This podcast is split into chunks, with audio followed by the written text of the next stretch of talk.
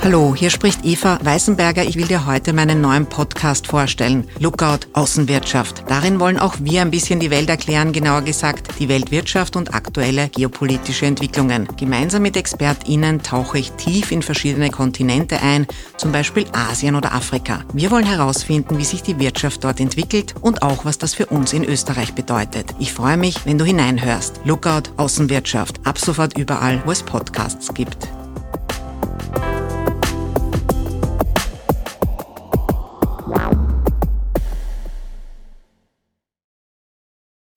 Hallo, danke an Esther und Victoria, zwei neue UnterstützerInnen. Ihr macht den Podcast und meine Arbeit möglich. Vielen Dank. Wer auch unterstützen möchte, www.erklärmir.at. Bevor es losgeht, eine entgeltliche Einschaltung. Ja, natürlich beginnt Klimaschutz am Teller. Die Landwirtschaft ist ja ein entscheidender Faktor, wenn es darum geht, Umwelt- und Klimaprobleme anzugehen. Die Biobauern, die an Ja natürlich liefern, sorgen durch gezielte Fruchtfolge, natürliche Düngung und weniger intensive Bodenbearbeitung für gesündere Böden. Auf den Feldern gibt es mehr Artenvielfalt, weil weniger gespritzt wird und das Futter kommt aus Österreich. Gerade der Import von Soja setzt ja zum Beispiel Regenwälder stark unter Druck. Ja, natürlich verzichtet zudem komplett auf den Klimakiller Palmöl und reduziert seit zehn Jahren kontinuierlich Plastikverpackungen.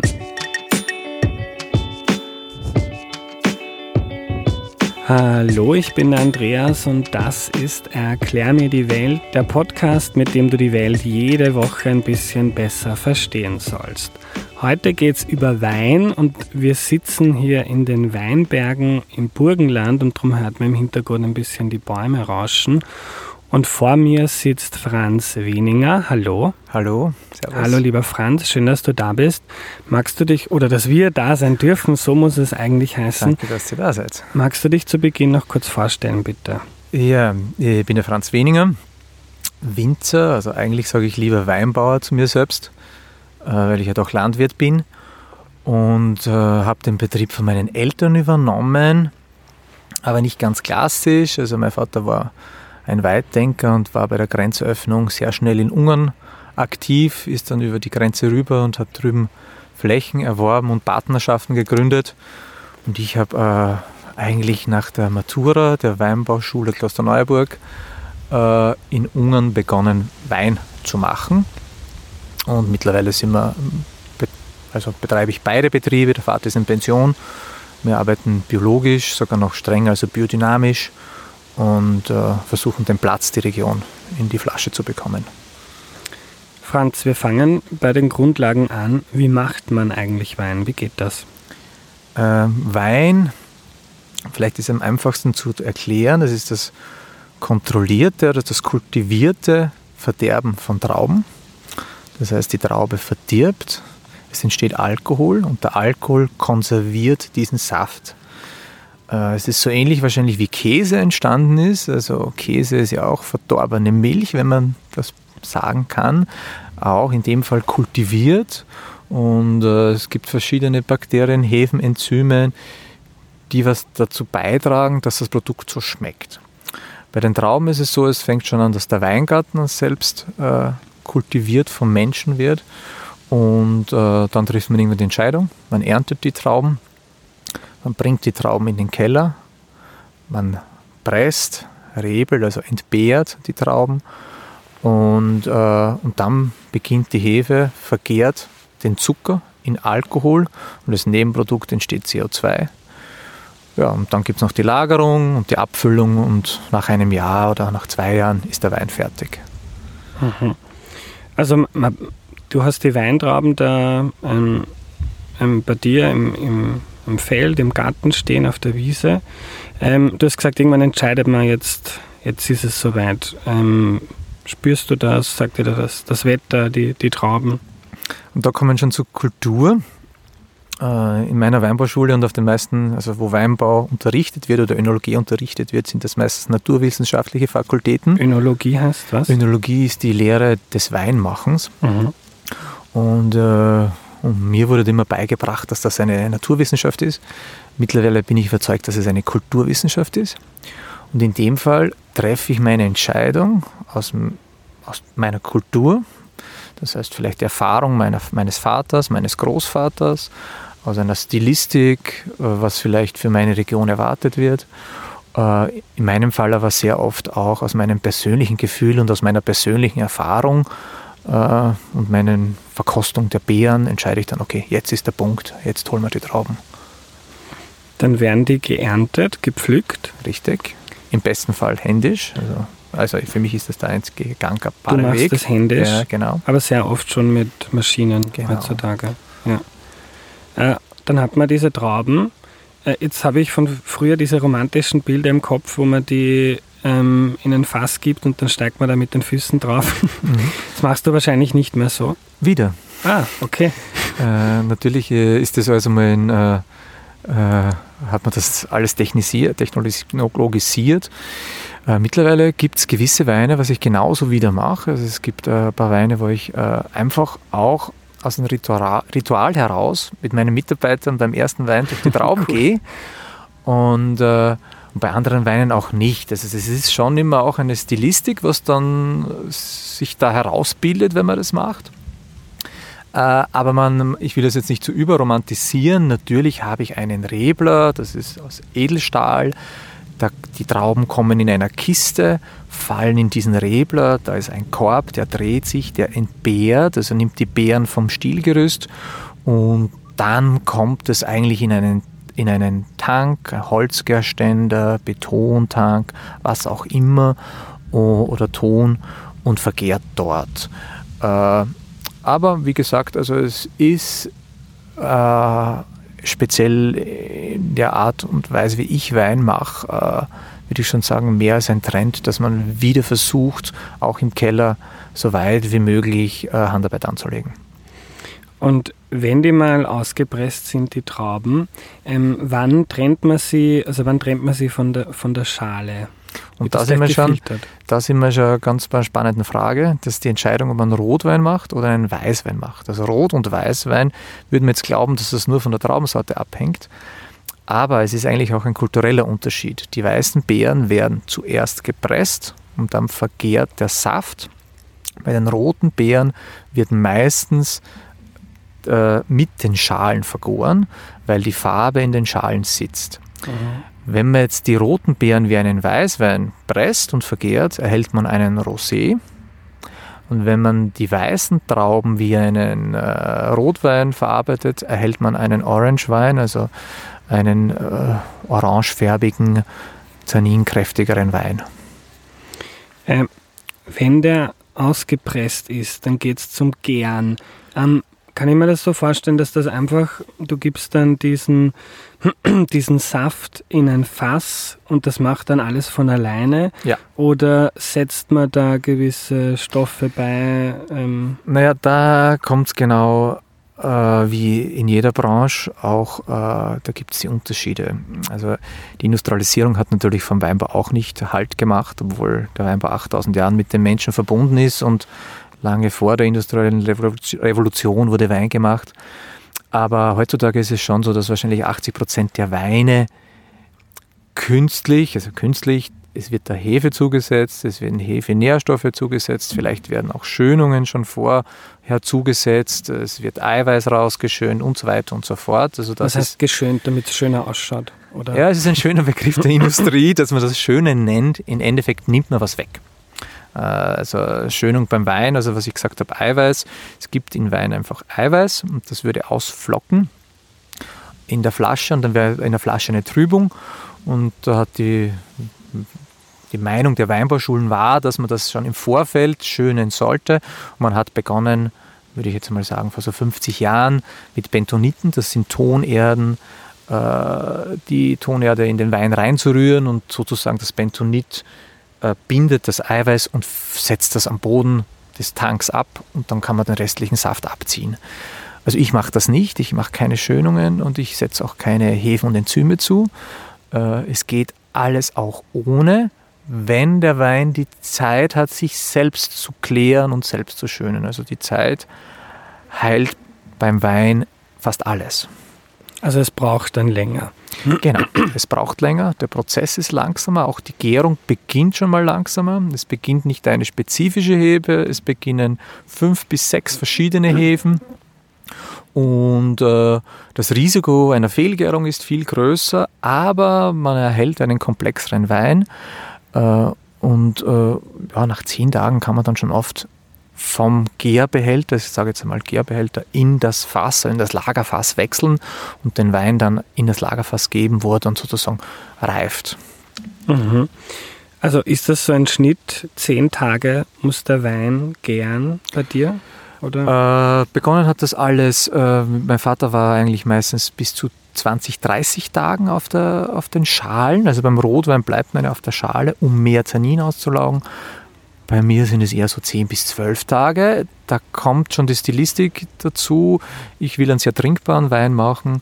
Ich will nicht, dass der Wein äh, zu kopflastig ist, dass man da zu viel äh, Zeit und immer Essen braucht. Also ich will, dass mein Wein auch funktioniert, wenn man den einfach am Tisch hat und trinkt.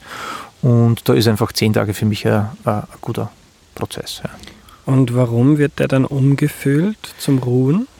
Äh, wenn man na, muss jetzt ein bisschen ausholen beim Weißwein, wo ich wirklich die Presse schon vorher habe, fülle ich ihn, ist es gar nicht mehr notwendig. Da habe ich zwar jetzt dann viel Hefe, also die Hefe setzt sich, wenn sie den Prozess der Gärung abgeschlossen hat, am Boden ab, aber da kann man einfach die Hefe im Fass lassen und man braucht den eigentlich nicht ziehen. Beim Rotwein, wenn man mit den Schalen in die Gärung geht, muss man ja pressen irgendwann. Mhm. durch das Pressen ist dann sozusagen der Punkt, wo man den Wein auch zieht. Man könnte es natürlich auch erst theoretisch nach zwei, drei Monaten machen.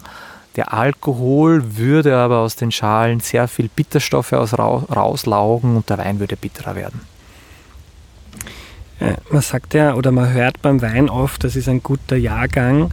Ähm, das stelle ich mir dann so vor, es hängt sehr davon ab, wie jetzt das Wetter war, welche natürlichen Einflüsse es da gibt. Ähm, wie viel von dem Wein, den du jedes Jahr produzierst, hast du in der Hand? Mit der Gärung, ähm, mit der Art und Weise, du hast mir auch, wir haben eine kleine Führung schon bekommen, ähm, du hast mir auch gezeigt, dass du, du hast da Holzfässer zum Ruhen, du hast Keramikfässer, Stahl und so weiter. Ähm, wie viel Einfluss hast du auf den Geschmack und die Art und Weise, wie dein Wein wird?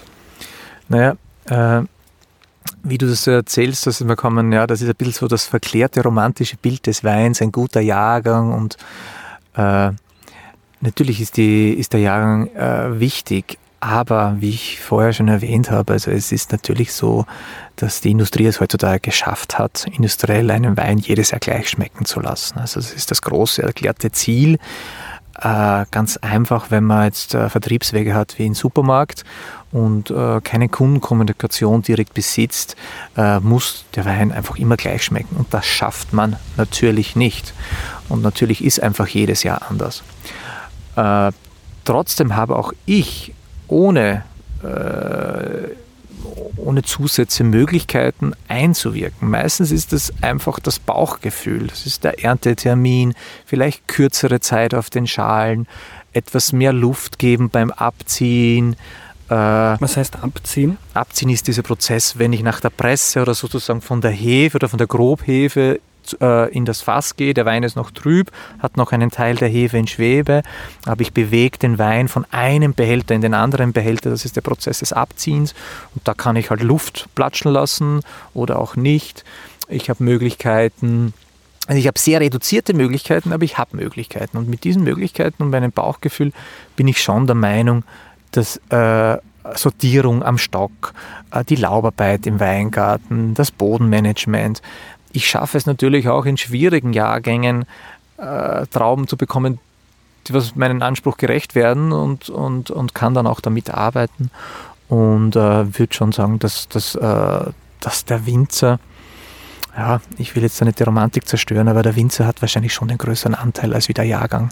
Mhm. Also der, früher hat man da immer der Hauston oder der Kellerton gesagt, das ist schon der größere Anteil beim Weingeschmack. Und es kommt da scheinbar auch auf viele Kleinigkeiten an. Ich habe auf dem Blog, den du auf deiner Homepage hast, nachgelesen, da schreibst du, du hast experimentiert, wo steht jetzt das Holzfass in deinem Keller und dass du ähm, äh, auch da schon Unterschiede dann gemerkt hast in der Art und Weise, wie der Wein geworden ist. Ja. Also das ist, äh, das, das, wird dann halt immer tiefer, also dann hört man das Gras wachsen. Äh, der Boden wächst auf einem Kalkboden, wächst auf einen Schieferboden. Wir stehen da auf einem Weingarten, wo Gneis- und Kimmerschiefer ist. Das ist sehr drainagiert, sehr, das Wasser läuft schnell weg. Oder steht man auf einem Lehmboden, wo das Wasser sehr lange steht. Und im Keller ist dann wirklich so, dass man sagen muss, äh, wenn man sich dann sehr fein und sehr reduziert mit einem Produkt beschäftigt, dann sieht man halt sehr viele Kleinigkeiten. Ist das Holzfass äh, mehr getoastet, weniger getoastet? Äh, war in den einem Fass mehr Hefe beim Abstich oder beim Abzug dabei? Ist dadurch das Fass verschlossener, reduktiver, also wie soll man das sagen, vielleicht frischer im Geschmack? Oder ist das andere Fass oxidativer? Und äh, es geht so weit, dass ich wirklich behaupten kann, äh, ich kann wahrscheinlich, äh, ich werde es nie ganz äh, beher also beherrschen. Also ich werde immer noch was lernen. Mhm. Ich werde jedes Jahr von neuem was lernen. Ähm, wenn wir nochmal zum Wetter gehen, wie schaut denn ein ideales Jahr aus, wo du dir denkst, boah, der Wein, das gibt mir jetzt eine gute Basis, um guten Wein zu machen? Das ideale Jahr ist das, was es nicht mehr gibt. Das, das, ist eigentlich das, was wir in unseren Köpfen haben. Ein normaler Frühling, ein kalter Winter, ein heißer Sommer und ein milder Herbst, äh, durchschnittliche Niederschläge und keine Wetterextremen. Also das wäre eigentlich das, was wir uns wünschen. Äh, in den 90ern, wo es sehr kalt war, da haben wir uns immer diese heißen Jahre gewünscht. Mittlerweile haben wir ja das Problem, dass der Alkohol zu hoch wird und, äh, und also der Zucker zu hoch und dann der Alkohol zu hoch wird. Also eigentlich wünscht man sich ein sehr ausgeglichenes, balanciertes Jahr. Mhm. Also wenn, wenn es heiß ist, dann ist mehr Zucker in den Trauben und so entsteht dann in der Gärung mehr Alkohol. Genau, richtig. Mhm. Also es entsteht mehr Zucker, die Säure im Wein nimmt ab, dadurch wird der Wein milder und der Alkohol gibt ein wärmeres Gefühl. Äh, gleichzeitig, wenn man da ein bisschen in die Mikrobiologie reinschaut, die niedrigere Säure bewirkt, dass der pH-Wert höher ist. Dadurch ist der Wein anfälliger für Bakterien und man hat es im Keller nicht ganz so leicht, also man muss vielleicht mit Konservierungsmitteln arbeiten. Und da sind wir eigentlich in Österreich noch sehr gesegnet, also mit unserem Cool Climate, wie man das schön sagen kann. Äh, also es wird natürlich auch schwieriger, es wird heißer, aber wir haben immer noch gutes Säurerückgrat und moderaten Alkoholgehalte. Ähm, ganz kurz, du hast schon gesagt, du bist Bio-Weinbauer. Ähm, was ist beim Bio-Wein in der Herstellung anders? Was wird da anders gemacht als bei konventionellem Wein? Ja, also eigentlich muss man ja sagen, dass Bio wahrscheinlich einmal der Standard war und der konventionelle Wein eigentlich erst durch die Industrialisierung gekommen ist. Also es war jetzt, weil wir hier an der Grenze sitzen, in Osteuropa war das im Kommunismus die Industrialisierung. Bei uns waren es die 60er, 70er, 80er Jahre. Da ist die Agroindustrie sehr groß geworden und äh, der große Einschnitt war ein bisschen früher, das war der Kunstdünger, also der, der künstliche Stickstoff, extrem energieaufwendiger Prozess, führt aber zu größeren Trauben und zu einem größeren Ertrag. Die größeren Trauben und der größere Ertrag führt dazu, dass die Trauben nicht so gesund sind. Dadurch hat man, braucht man dann im Keller auch wieder mehr Industrie. Aber grob gesagt ist es so äh, im Weingarten, gibt es auch im Bioweinbau Pflanzenschutzmittel und die Pflanzenschutzmittel sind aber auf Kontaktbasis. Das heißt, die gehen nicht in den Saftstrom der Zelle rein. Dadurch sind sie auch nicht im Produkt. Äh, Im konventionellen Weinbau verwendet man systemische Pflanzenschutzmittel. Die sind so erzeugt, dass die Pflanze die nicht als Fremdstoff erkennt. Dadurch gehen die durch die Zellwände durch und sind dann in jeder Zelle des Weins.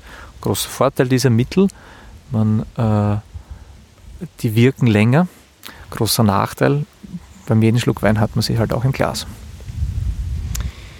Ähm, eine Frage, die auf Twitter gekommen ist, ist, ähm, Wein ist ja nicht immer vegan. Kannst du uns das kurz erklären? Ich glaube, beim, beim Gären. Ähm Nein, es sind eigentlich die Schönungen, mhm. was du vorher erwähnt hast. Also wir verwenden keine Schönungen, aber traditionell in den kultivierten Prozess äh, gab es immer wieder tierische Schönungsmittel. Ein ganz bekanntes ist das Eiklar.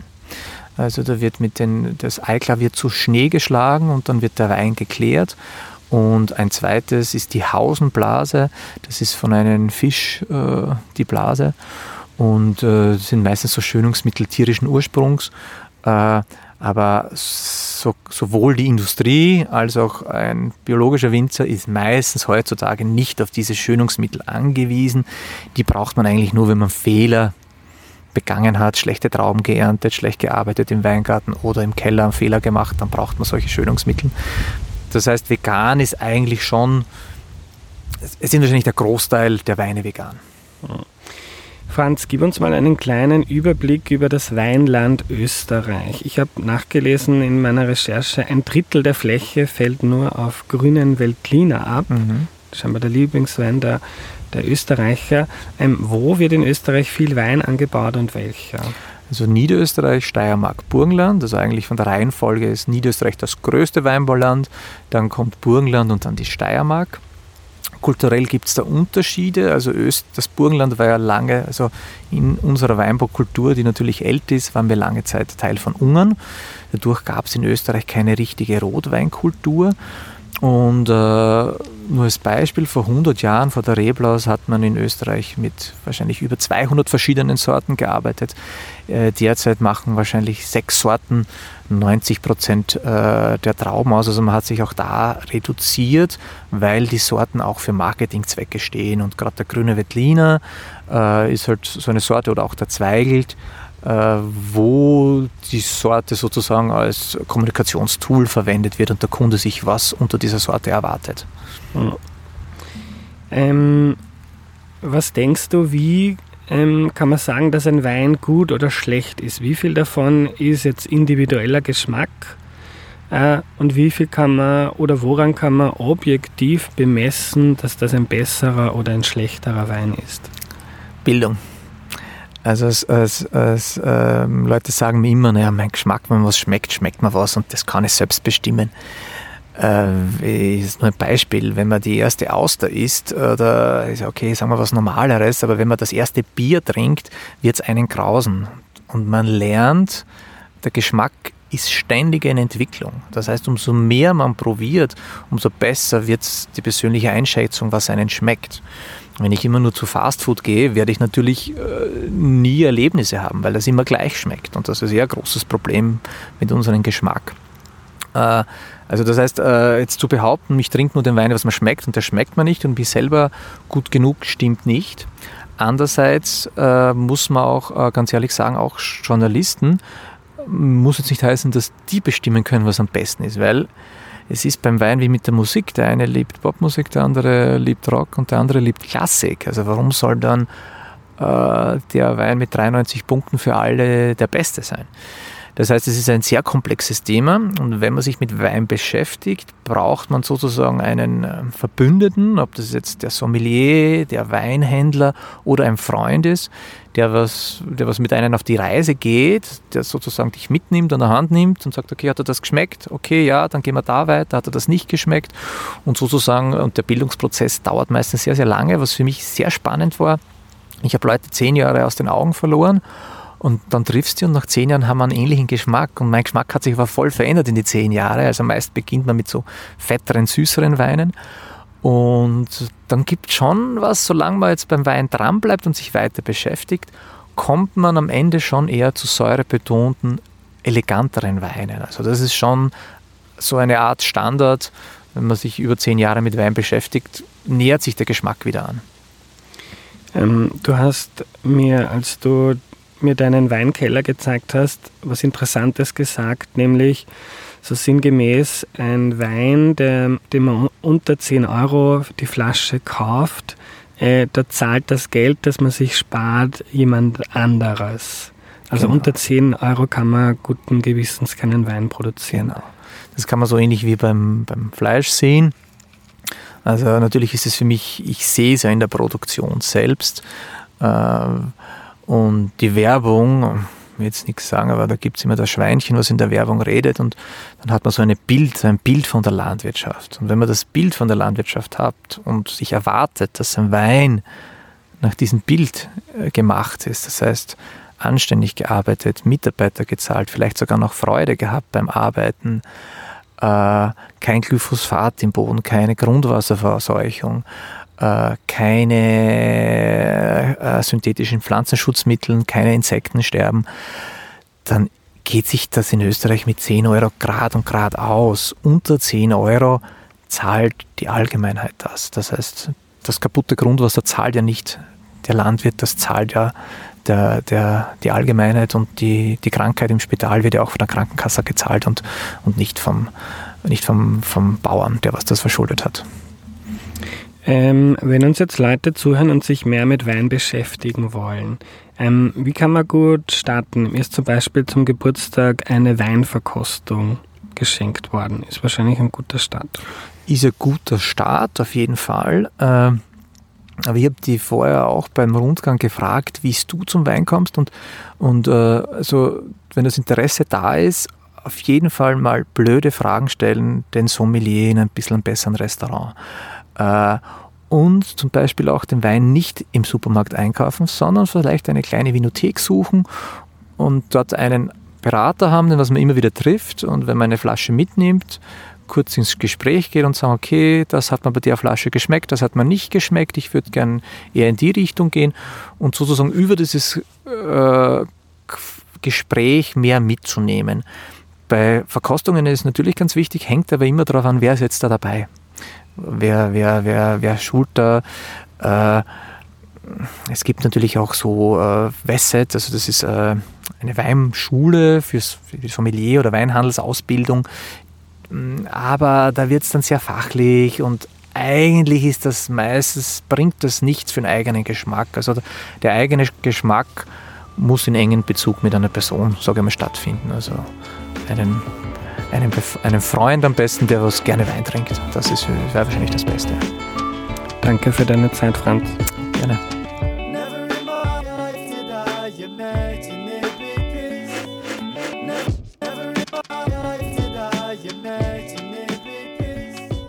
Was nehme ich mir mit? Die Folge mit Franz war nicht nur sehr interessant, es war auch ein richtig cooler Tag, den Julia, die gerade Praktikum bei Erklär mir die Welt macht und ich im Burgenland hatten. Es ist ein bisschen eine Ausnahme, dass die Folgen nicht bei mir im Wohnzimmer aufgenommen werden, sondern draußen. Aber wenn man schon mit einem Weinbauern spricht, dann kann man auch zu ihm in den Weingarten kommen, finde ich. Wir haben mit Franz dann noch ein bisschen Wein getrunken und sogar eine Jause bekommen. Er ist nämlich ein treuer Erklär mir die Welthörer, genau wie Petra, die mit ihm den Laden schmeißt. Sie ist sogar Unterstützerin von Erklär mir die Welt. Vielen Dank euch beiden noch einmal für die Gastfreundschaft. Und liebe Grüße auch an Paul und Emil, die beiden durfte ich auch kennenlernen. Eine Sache, die ich zum ersten Mal gehört habe, ist der Unterschied von Weißwein, Rotwein und Rosé. Rot- und Weißwein hängen nicht nur von der Sorte ab, sondern auch von der Herstellung. Weiße Beeren werden zuerst gepresst und dann vergärt man den Saft. Bei den roten Beeren wird nicht nur der Saft, sondern auch die Schalen mit vergärt, weil in den Schalen die schöne rote Farbe sitzt. Wenn man die roten Beeren wie Weißwein herstellt, kriegt man einen Roséwein und wenn man die weißen Beeren wie Rotwein herstellt, einen Orange Wein. Ist doch faszinierend. Das war die heutige Folge. Vielen Dank fürs Zuhören. Wenn du Erklär mir die Welt wichtig findest, dann unterstütze bitte das Projekt auf www.erklärmir.at. Vielen herzlichen Dank. Bis zum nächsten Mal, euer Andreas.